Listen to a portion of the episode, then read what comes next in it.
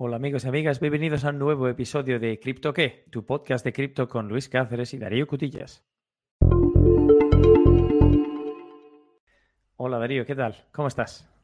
Hola Luis, eh, muy bien. Sabes, hoy tenía un tema interesante preparado porque, curiosamente, con la mayoría de gente que hablo que intercambia en el mundo cripto, utilizamos distintos eh, mercados de intercambio y siempre cuando preguntas, oye, pero ¿por qué utilizas este o este otro? Te vienen opiniones subjetivas de, ah, este me gusta más, este me parece más bonito, ese tiene, eh, ese está radicado en China, o conceptos que no tienen nada que ver con lo que en un principio un usuario podría querer evaluar para sacar el mayor rendimiento de sus transacciones. Y me preguntaba, ¿qué te parece si comentamos nuestras experiencias e intercambiamos conceptos? Me parece muy bien porque además justamente estas últimas dos semanas he estado estado buscando alguna plataforma alternativa, más que nada por, probar y porque es la única forma de, saber qué es lo que te gusta más, ¿no? Así que, ¿qué te parece si, comentamos, por ejemplo, eh, dos plataformas nuevas? Ya habíamos comentado un episodio sobre Coinbase, que fue la primera plataforma en la que tanto tú como yo eh, nos iniciamos. ¿Qué te parecería si hoy comentásemos un poco sobre Binance y eToro? Y las podemos comparar un poco con, lo que sabemos de, Coinbase. Venga, me parece perfecto. Es más, si entramos en CoinMarketCap para ver los eh, intercambios, cuáles son los que tienen mayor puntuación, mayor volumen y demás, vemos como número uno global, con notable diferencia, Binance, que parece que tiene una puntuación, nadie sabe cómo se calcula esto, de 9,9, pero sobre todo sí que se ve que tiene un volumen notorio con 18 billones en 24 horas y con 38 millones de visitas semanales. En comparación, por ejemplo, el segundo es Huobi y el tercero es Coinbase. En cuanto a volumen tienen casi 5 y 2, 2 billones y medio y en cuanto a visitas tienen 1,5 y 4 millones de visitas semanales. Y en puntuación, la puntuación está que hemos dicho que no sabemos cómo se calcula, 8,9. O sea que, al menos, querido oyente, sabes que vamos a cubrir los mercados más importantes desde el punto de vista internacional. No te vas a perder nada. Muy bien. Quizá podríamos empezar con la pregunta, ¿qué, qué factores em, nos empujan a elegir un exchange u otro? sí, a elegir un exchange? sí, bueno, pues a mí mm, la verdad es que son dos cosas fundamentales. La primera es bueno, hay tres cosas fundamentales. La primera es, si meto mi dinero aquí, voy a poder sacarlo. La segunda sería, voy a poder encontrar lo que quiero comprar. Y la tercera es, cuánto me va a costar comprar lo que quiero comprar. Entonces, sí. Una interesante consideración es que yo no lo veo exactamente así. Yo miro cuál es el token que quiero comprar y luego voy buscando el intercambio en el cual se producen más operaciones con ese token y veo a ver si tengo cuenta o no. Y para este tipo de cosas, tanto CoinGecko como CoinMarketCap te explican cuando buscas un token y te interesa. Airwave, por ejemplo, AR, que lo vimos en su día. Este se puede comprar en este y en este intercambio. Y ya te pones a mirarlos y a ver qué tal te parecen. Efectivamente. Pero bueno, al final luego también a igualdad de condiciones, es decir, si, si un determinado token está en distintas, en distintas exchanges, seguramente un factor que va a ser determinante va a ser cuántos fees, cuántas, eh, cuántas tasas vas a estar pagando por, por operar en la plataforma, dependiendo del tipo de, dependiendo de lo que vas a hacer. Si vas a comprar para, para mantener a largo plazo y luego convertir otra vez eh, a tus monedas fiduciarias, y luego extraer, pues tienes que saber que la plataforma puede hacer eso y sobre todo cuánto, cuánta grande es la tajada que va, que va a tomar el exchange por hacer esto. Y curiosamente te llevas algunas sorpresitas, ¿no? Porque Coinbase, que es de... Bueno, Coinbase, cuando decimos Coinbase siempre Coinbase Pro, que habíamos comentado, la verdad es que es una de las plataformas que si bien te ofrece esta tiene esta imagen de ser una plataforma confiable, ¿no? Que, parece que, está bastante aceptado, que no te van a engañar. Tiene unas, eh, unas tasas muy altas en comparación con otros exchanges. Y eso es un poco lo que me ha empujado a, mirar en otros sitios. Aparte de que no tiene tantos tokens o criptomonedas como otras exchanges. Para ser más específicos, tiene 233 mercados. Y si miras, por ejemplo, Binance, tiene 1314. Huobi tiene 973 y eToro, que has comentado antes y me ha llamado la atención, así que luego te preguntaré el por qué hemos traído eToro a colación, tiene 27. Por contraste, por añadir otra de las dos de las de los intercambios más conocidos, Gemini o Gemini, la de los hermanos Winklevoss, famosos, tiene 70 mercados y Kraken 312, por aquellos conocidos. Así que en ese orden, digamos que Binance destaca, seguida por Uobi, y luego estarían Kraken y Coinbase, y luego eToro bastante más atrás, imagino, en términos de número de tokens y de coins. ¿Correcto? Casi todas estaban en el top 12, excepto eToro que está en el 37 y he tenido que, bajar de la lista para poder encontrarlo, pero me ha llamado la atención, así que luego lo cubrimos un poco.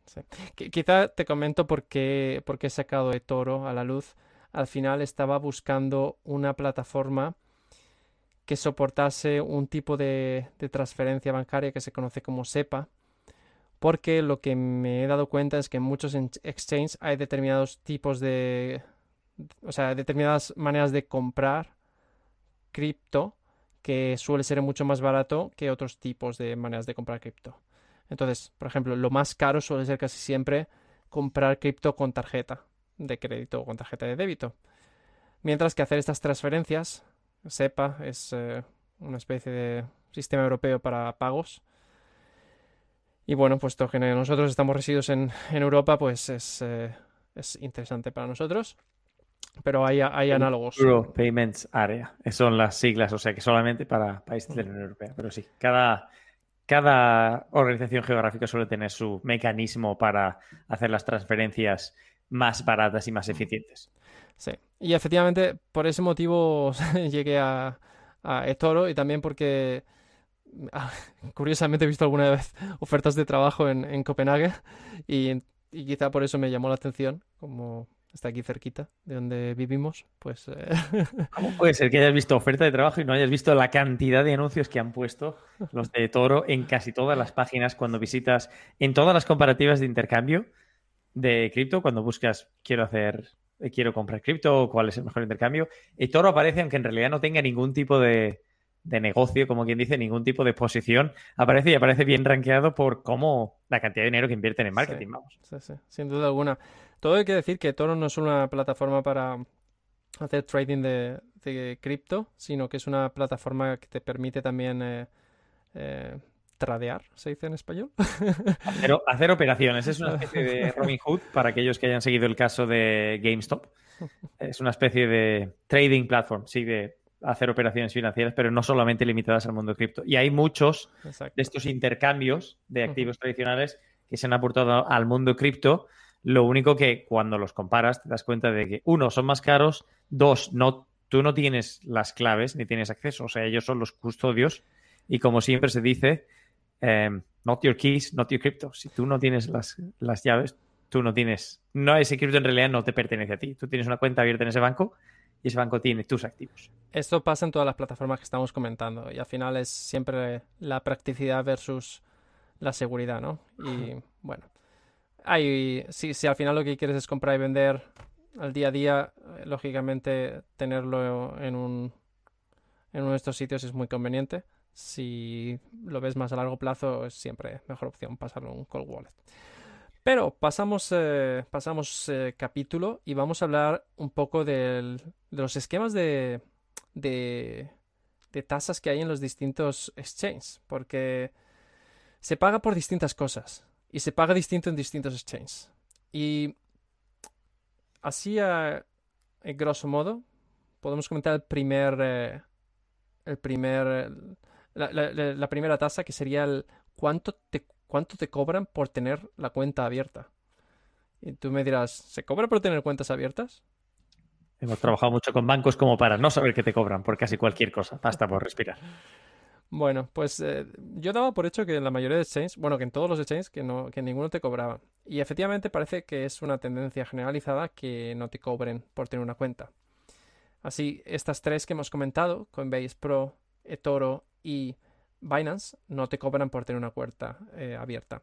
Y tampoco Uobi, que aunque no hemos mencionado, también, también he jugueteado un poco con ella, así quizá comentamos algo. Pero curiosamente, eToro es la única de las eh, cuatro en las que he visto que si estás un año sin acceder al sitio, te van a cobrar 10 dólares al mes de tus, digamos, eh, ahorros en cripto o que tengas en, el sitio. O sea que eso es importante saber dónde metes. He oído bien, 10 dólares al mes. 10 dólares al mes, sí, o, la he cagado escribiéndolo, o, sí, pero a mí me llamó mucho la atención. En cualquier caso, te cobran. Suena, suena a que quieren cerrar todas las cuentas, aquellas de inactivos que entraron en su día, metieron 50 dólares o 100 dólares, se olvidaron de ello, no, no recuerdan ni el usuario ni la contraseña, y ellos están en modo poner el cazo y esperar a que caigan los billetes. Ya, pero bueno, eh, mira, aunque fuesen 10, dólares al año, me parecería que no es necesario hacer eso, ¿no? Porque al final, oye, ahí está mi dinero, no me lo toques. Si te molesta, envíame notificaciones de que, me vas a cobrar y ya lo saco yo de ahí o lo que sea. Espera, no has, dicho, no has dicho 10 al año, has dicho 10 al mes. He dicho 10 al mes, pero aunque fuesen 10 dólares al año, me molestaría mucho. 120 dólares al año es muchísimo más que cualquier tasa que haya visto en cualquier banco físico tradicional. quizá habría que double check porque no vaya a ser que me la haya colado yo aquí. Pero de todas formas, no es que te pidan que tienes que hacer operaciones. Lo que vi que ponía era después de un año sin hacer login, o sea, sin acceder al sitio. O sea, que a lo mejor basta con que te entres y ya no pasa nada. Pero bueno. Vale, 10 dólares al año, te confirmo. Al año, vale, pero no hay por 12 meses y que, y si estás fuera de los Estados Unidos, el fee para retirar fondos es de 5 dólares. Sí, sí, sí. Pero bueno, eso lo, eso lo comentamos. Sigue siendo fees, por no decir altas. Sí. Bueno, el, tema es ese, que es la única que me, ha llamado, que me llamó la atención porque tenía este, este fee de inactividad. Los demás no, no tienen eso, son cero. Así que bueno, ya por eso me cayó mal bastante esta plataforma y aunque me había registrado, eh, bueno, no tengo nada, espero que no me puedan cobrar y dejarlo en negativo, pero, voy a ir cerrándola lo antes posible.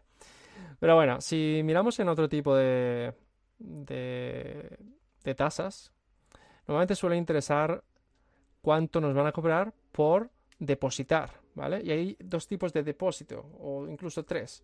Podemos depositar monedas fiduciarias, fiat, dólares, euros, en aquellas plataformas que lo permitan. Todas estas tres plataformas permiten depositar este tipo de monedas. Hay plataformas que no lo permiten. De hecho, creo que Uobi no permite depositar este tipo de monedas fiduciarias. O sea, tú tienes que depositar cripto. Así, es lo que he entendido yo hasta ahora. Em, siempre me puedo equivocar, por supuesto. Pero mm, bueno, entonces cuando depositas, podrías depositar estas monedas fiduciarias, pero también podrías depositar cripto. O a veces incluso los hay que distinguen entre depositar cripto y depositar stable coins, ¿vale? Porque de alguna forma depositar cripto yo creo que es más riesgoso para ellos. Bueno, no sé exactamente, pero por algún motivo a veces distinguen estas cosas. Entonces, ¿cuánto nos van a cobrar por depositar nuestros fondos? Porque al final hasta que no depositamos no podemos operar. Y aquí curiosamente también se divide mucho entre el tipo de depósito que hagas. No es lo mismo si tú depositas comprando una tarjeta, que bueno, en realidad estás comprando, no estás depositando, que si depositas, por ejemplo, haciendo una transferencia, si estás en Europa, una transferencia SEPA. O si estás en el Reino Unido, eh, por ejemplo, una transferencia SWIFT, que creo que también se puede usar allí. Eh, o Estados Unidos creo que soportan Wire y ACH, que la verdad es que no sé mucho de esto, a lo mejor tú sabes algo más. Hombre, es otro sistema de transferencias, en este caso es, otro, es otra red que se llama Automated Clearing House, que básicamente hace lo mismo que las otras redes de transferencias. Eh, acuerdan una forma de intercambio, agregan los, em, los pagos en batches, o sea, en paquetes y los, los transfieren tres veces al día, lo cual los hace un poco más rápidas y ágiles que si no estás en ninguna de estas redes de pagos. Bueno, pues eso es muy interesante, pero al final lo que importa en realidad es que en este tipo de redes de pagos suelen ser mucho más baratas las, los depósitos que si utilizásemos, por ejemplo, una tarjeta para comprar. Y eso es muy importante, porque quiere decir que si yo voy a comprar eh, Ether y solo voy a comprar 100 euros, pues si me van a cobrar por tarjeta un 10%, pues no, no interesa. Entonces, ¿cómo está el tema de las, de las fees? Bueno, para este tipo de, de redes, mm, si utilizamos, por ejemplo, SEPA en Coinbase Pro, nos cobrarían solo 0,15 dólares. Y esto es una tasa fija y, y, no, es, no es un porcentaje, lo cual es muy interesante si vas a hacer una transferencia gorda si tienes la suerte de tener mucho dinero y quieres depositarlo en cripto. Em, en eToro, el depósito es gratuito, por lo que he leído, ¿vale? Es a la hora de sacarlo cuando te Exacto. Exacto, pero es, ahí es la, es la trampa, es como el ven, ven, ven, ven, que luego te la... ven que te voy a enseñar una cosita. y en Binance, la verdad es que muy bien, porque estas transferencias SEPA que comentábamos en euros son gratuitas, o sea, ni siquiera esos 0,15 céntimos. Que la verdad, Coinbase por 0,15 céntimos no me preocuparía. Si miramos eh, los pagos en dólares en, Coinbase Pro, el Wire serían 25 dólares, que bueno, sigue siendo competitiva siempre y cuando que hagas una, un ingreso bastante gordo, ¿no? Si tú haces un ingreso de mil dólares, a lo mejor 25 dólares no te representa tan, tan alto porcentaje. Pero bueno, a lo mejor sí.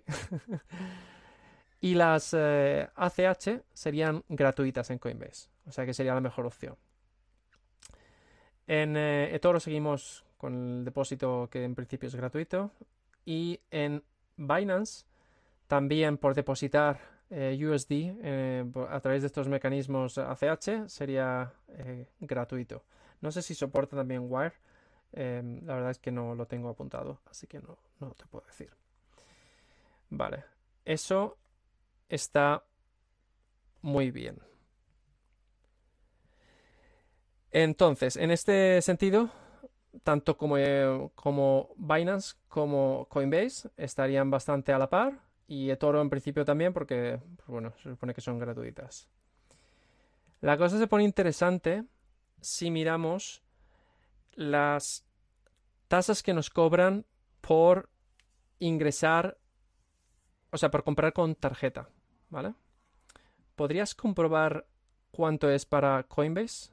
Porque no tengo el dato aquí mismo. Se mira en cuanto abra la aplicación del móvil. En y mientras tanto... La de Binance. Sí, eh, de Binance eh, sería un 1,35 por comprar con, con tarjeta que es una tasa muy, muy competitiva, sinceramente. 1,35%, ¿vale? Aquí ya vamos en función del porcentaje. Entonces, claro, si vas a hacer transferencias gordas, yo creo que cualquier cosa que sea a partir de, de pues yo qué sé, mil dólares o mil euros o algo así, ya merece la pena utilizar los mecanismos de pago de transferencias en lugar de utilizar la compra por tarjeta. Pero creo recordar que en Coinbase que en este caso no es a través de Coinbase Pro, sino a través de Coinbase, el, porcentaje era mucho más elevado. Porque eso fue la primera vez que compré cripto, fue con, tarjeta. Y no sé si era cercano al, 10% eh, en aquella época. O sea que bastante. Estamos ahora mismo comprando 100 euros de Ethereum y la fee es 3,84 euros, así que estamos cercanos al 4%. 4%, vale, es mejor de lo que pensaba, pero aún así un 4% es un 4% y duele. No es lo mismo que un 0,15 eh, euros, por ejemplo, de lo que sea. Entonces, eh, eso es importante saber. O sea, ahí Binance gana claramente a Coinbase Pro. Bien.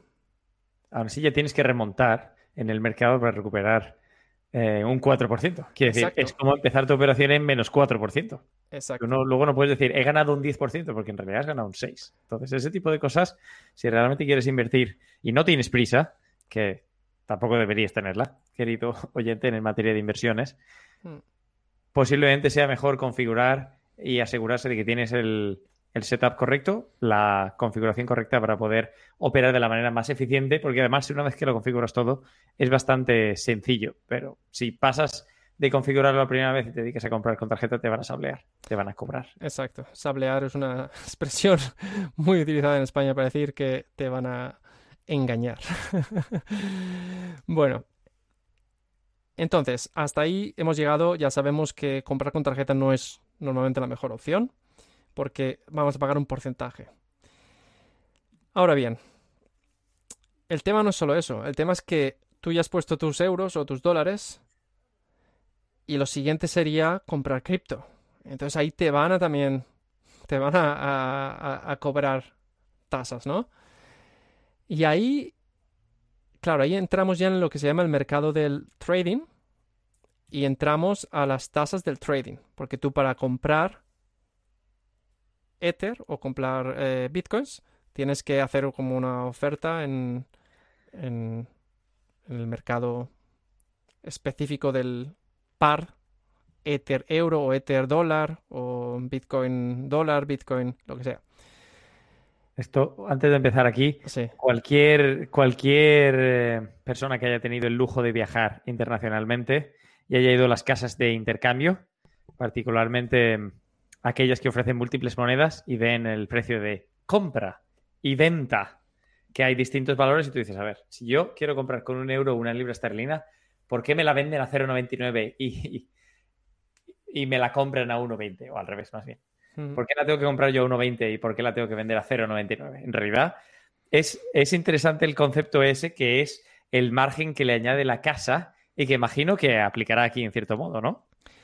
Bueno, hay plataformas como eToro que sí que aplican este concepto al pie de la letra. O sea, sus fees, sus eh, tasas están explicadas en base a este margen.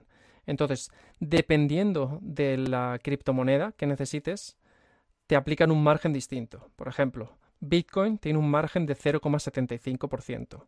Ethereum tiene un margen de 1,90%. Uh. XRP tiene un margen de 2,45%. ADA Cardano tiene un margen de 2,90%. ¡Qué dolor! Stellar XLM tiene un margen de 2,45%. Y EOS uno del 2,90%.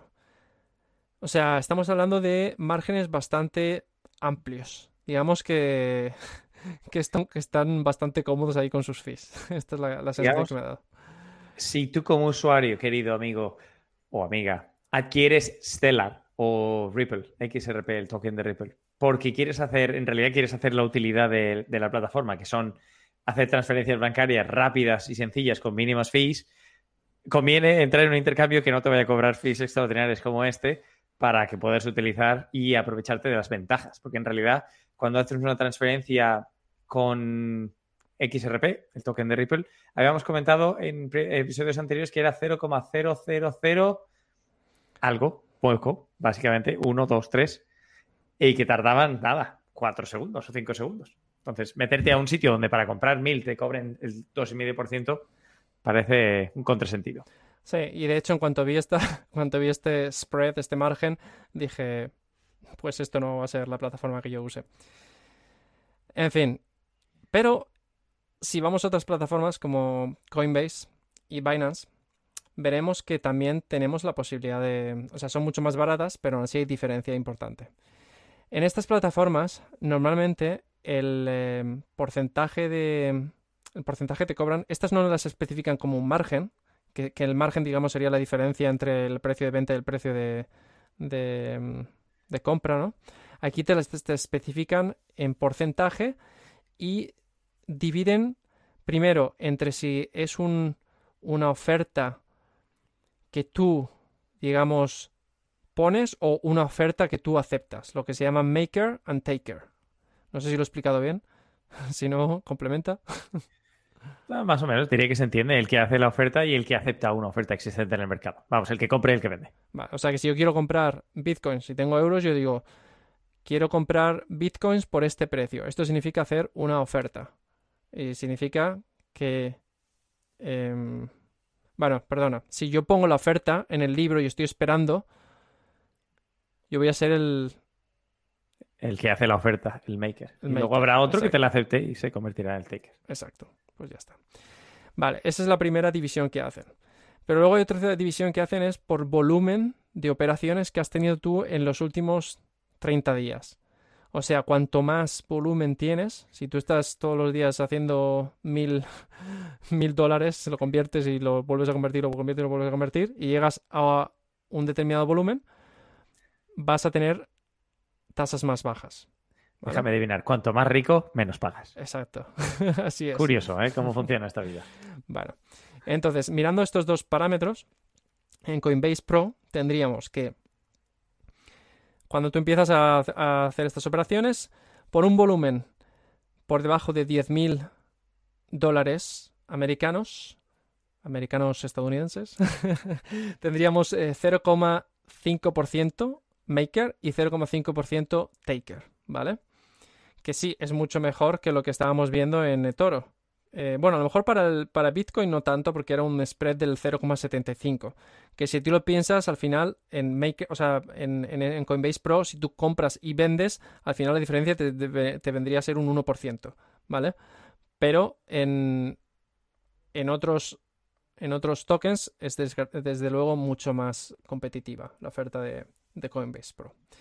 Si alcanzas el volumen de 50.000 dólares eh, estadounidenses, que no significa que tengas que hacer una operación de 50.000 dólares, sino que mm, tienes que, o sea, que vas acumulando.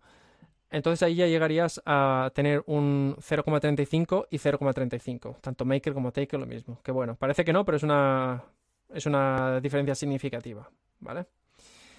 Y por debajo de 100.000 dólares, o sea, si llegas a tener, o sea, entre 50.000 y 100.000 dólares de volumen, tendrías 0,25 y 0,15%, maker y taker.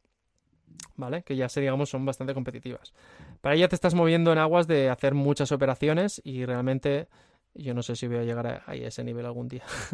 Es un volumen extraordinario y que básicamente queda fuera del alcance del mercado para la mayoría de usuarios. A 100.000 dólares al mes, por decir así. Bueno, puedes hacer 100.000 veces una operación de 1.000, pero bueno, seguramente no te da tiempo a, a sacar ahí. Bueno, y mm, en comparación con Binance, solo voy a hablar de un nivel que es por debajo de 50, eh, porque aquí el, el volumen está especificado en bitcoins, ¿vale? Y el primer nivel es por debajo de 50 bitcoins. Entonces, por eso no merece la pena seguir especificando, porque con tener en cuenta el precio Estoy del- razonablemente seguro que, vamos a, que no vamos a estar por encima de los 2-3 millones de dólares para empezar. Y si estás por encima, querido oyente, tienes otros problemas distintos, pero este no es uno de ellos. Seguramente no estarías escuchando este podcast. en fin. Entonces, si, si estás aquí, que seguramente lo estás, el, la- el coste es 0,1%, tanto maker como taker, que en comparación con el 0,5% de Coinbase, la verdad es que le pega, eh, o sea, es una, es una diferencia considerable. O sea, en muy resumidas cuentas, parece que Binance, por lo que me has ido contando, gana de goleada en la mayoría de aspectos compar- eh, comparando tanto a Coinbase Pro como a otros intercambios.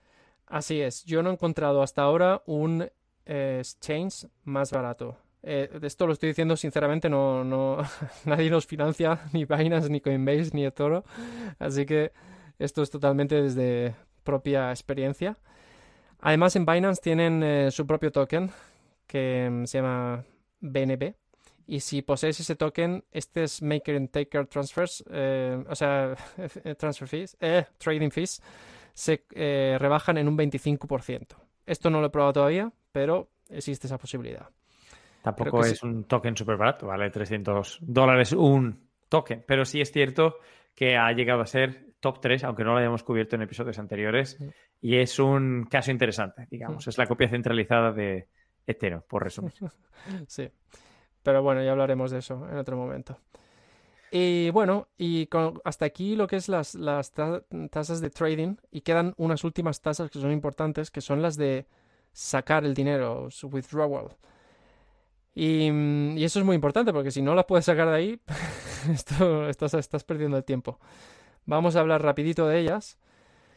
Eh, vamos a descartar ya eh, eToro, que tiene un sistema muy complicado de entender las tasas porque te cobran un exchange rate que está especificado en una cosa que se llama PIP, ¿vale?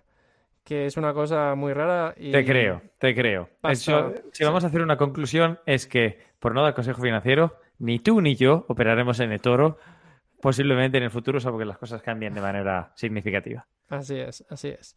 Mientras que en Coinbase Pro, el eh, withdrawal fee también dependerá del mecanismo que elijas para recibir tu, transferencia. Y los precios vienen a ser muy parecidos al, eh, depósito de, moneda fiduciaria. Así encontramos, por ejemplo, eh, SEPAs, transferencias SEPA dentro de, Europa, que costarían 0,5 dólares, perdón, em, no sé si son dólares o euros, pero bueno, al caso viene a ser parecido. Las transferencias Wire en dólares eh, estadounidenses, que serían 25 dólares, y las ACH, que serían gratuitas, así como Swift, que también serían gratuitas. Así que desde ese punto de vista está bien, ¿vale? El tema es que si tú quieres sacar cripto, porque imagínate que tú compras Ether y luego te lo quieres enviar a tu wallet eh, privado, ahí también vas a tener que pagar un fee. Y yo no he entendido porque me parece que es bastante opaco cómo son exactamente las fees de Coinbase Pro para hacer estas operaciones. Porque lo que te dicen es que vamos a estimar una tasa que es en función de la tasa del network, ¿vale? Que se entiende que, bueno, distintas eh, cripto, pues pueden que el coste de enviarte cripto o hacer una transferencia dentro del blockchain sea más barato o más caro en función del momento del día. Pero lo que no te dicen es te vamos a cobrar un tanto X más. Y a mí la sensación que me ha dado es que son relativamente tirando a caras, ¿vale? En cuando miro en comparación con otros sitios. Pero no tengo un número, no tengo un porcentaje porque no he encontrado esa información. Lo cual es una cosa negativa desde mi punto de vista. Solo el gas, por ejemplo. Si estás mirando Ethereum y quieres sacar Ethereum, no es solamente el gas de la operación, sino que hay ahí algo más. Exacto, exacto. Porque además ellos pueden decir cómo, cuánto quieren pagar para priorizar tu operación y tú no puedes controlar esto, ¿vale? Ah, interesante. Y a mí no me ha gustado eso, entonces. Eh, mientras, en cambio, en Binance, la verdad es que he encontrado tasas, o sea, están especificadas y fluctúan con el mercado también, pero están especificadas en una página, hay una página web eh, donde te las pone. Y bueno, en el momento en que yo lo mire, pues por ejemplo, sacar Ether serían 0,0036 Ethers. Es lo que te costaría. Están especificadas en, función del cripto y en el, propio token de, la, red de la cual quieras extraer el cripto. Entonces, eso es si, yo me sacase Ether y me los enviase a mi wallet mm, Ethereum. Si fuesen bitcoins serían 0,00057 bitcoins lo que estaría pagando. Si fuese ADA sería un, uno, un, cardano. ¿Vale? Es un dólar. Es un dólar y algo ahora mismo. 1,20 em, y algo. Entonces, pues sí, pero al final son, o sea, es independientemente del volumen, ¿no? esto no es un porcentaje, con lo cual es bastante conveniente. No tengo los eh, datos de Uobi porque, porque no, los, eh, no lo había preparado para, para, este episodio, pero en comparativa, hice una prueba a enviar, em, a sacar eh, R-Wave, tanto de Huobi como de Binance, y mientras que en Binance me cobraban 0,03 eh, R-Waves, en Huobi em, me cobraban tipo 0,3 por, el mismo, por, la, misma operación, por el mismo volumen de, o sea, por la misma cantidad de, extracción. Con lo cual, digamos que Huobi estaba yo no estaba pagando 10 veces más que en Binance. Conclusión. Binance, de las plataformas que yo he probado, es la que bate a todas en, en tasas. O sea, en cuanto a tasas más baratas. Y luego ya queda otro componente que a mí me gusta valorar, aunque sea como corolario, como cierre del episodio, que es la experiencia del usuario en cuanto a plataforma. Binance tiene ese aspecto de aplicación que, aunque esté la empresa en sí radicada en múltiples sitios, se nota que el fundador, CZ, es de origen chino y tiene ese aspecto un poco extraño en el cual se juntan conceptos del mundo del juego con del mundo de los mercados tradicionales con un montón de complejidad en la aplicación y en las páginas que si no has operado anteriormente te puede abrumar. Pero una vez que te familiarizas, tiene todas las características que puedas querer y más. Mientras que Coinbase es un poco más, digamos, de diseño occidental en el sentido de mucho más limpia, con funcionalidad mucho más limitada, pero es mucho más sencillo acceder a lo que tú quieres. Estoy de acuerdo. Mm, creo que Coinbase es una muy buena plataforma para empezar. Es todo mucho más clarito. Y en, em, plataformas como Binance o, también Huobi, porque es, del estilo, cuando tú ves la interfaz de usuario es mucho más abrumador, como dices, ver toda la cantidad de información, todo el tipo de cosas, porque no solo puedes hacer trading con, con, pares cripto, fiat o, cripto, cripto tradicionales, sino que puedes hacer eh, otras, otro tipo de, trading con, con, futuros, con eh, márgenes y otras cosas que... Con NFTs que acaban de sacar.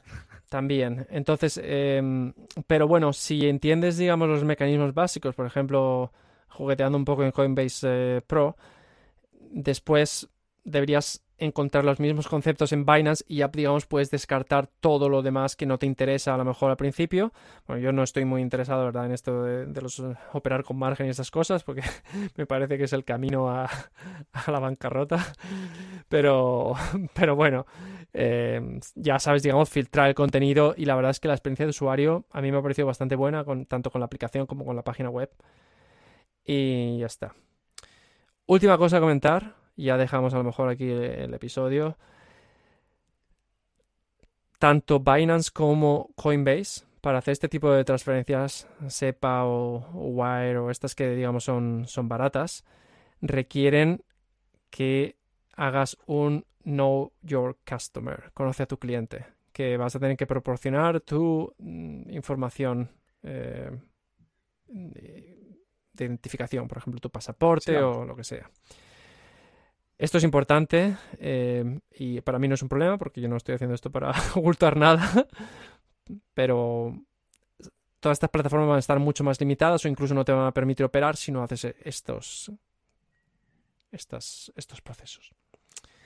Y una ah, observación adicional, el KYC, el Know Your Customer de Huobi, no funciona, no funciona en un año y a saber cuándo lo van a reparar, pero es imposible operar. Eh, puedes operar sin hacerlo, pero luego hay cierta funcionalidad que te lo pide y es frustrante saber que has elegido un intercambio. Por alguna razón, tenían un token que yo quería, entras y además te prometen recompensas, es esto de la gamificación, te, ah, entramos y te damos 10 dólares en esta moneda si haces esto y luego dices, pero si no funciona, pero vamos a ver si no funciona. Con todo el, los conceptos de gaming y los, y los diferentes conceptos que tienen, que le da mucho ruido a la aplicación, esto de participa esta semana a ver quién tiene más volumen, los top 100 ganarán 10.000 dólares a repartir, que parece que estás en un torneo de póker en lugar de una aplicación de intercambio de criptomoneda. Y luego resulta que lo más básico que funciona es el, el Know Your Customer y no funciona. Vale, rant over, frustración terminada. Pues bueno, hasta aquí con este momento final de frustración. Gracias Luis por compartir. Dejamos este episodio y os esperamos la semana que viene con un nuevo episodio. Muchas gracias por escucharnos. Hasta la próxima. Un saludo. When you need mealtime inspiration, it's worth shopping Kroger, where you'll find over 30,000 mouthwatering choices that excite your inner foodie. And no matter what tasty choice you make, you'll enjoy our everyday low prices, plus extra ways to save, like digital coupons worth over $600 each week. You can also save up to $1 off per gallon at the pump with fuel points. More savings and more inspiring flavors make shopping Kroger worth it every time. Kroger, fresh for everyone. Fuel restrictions apply.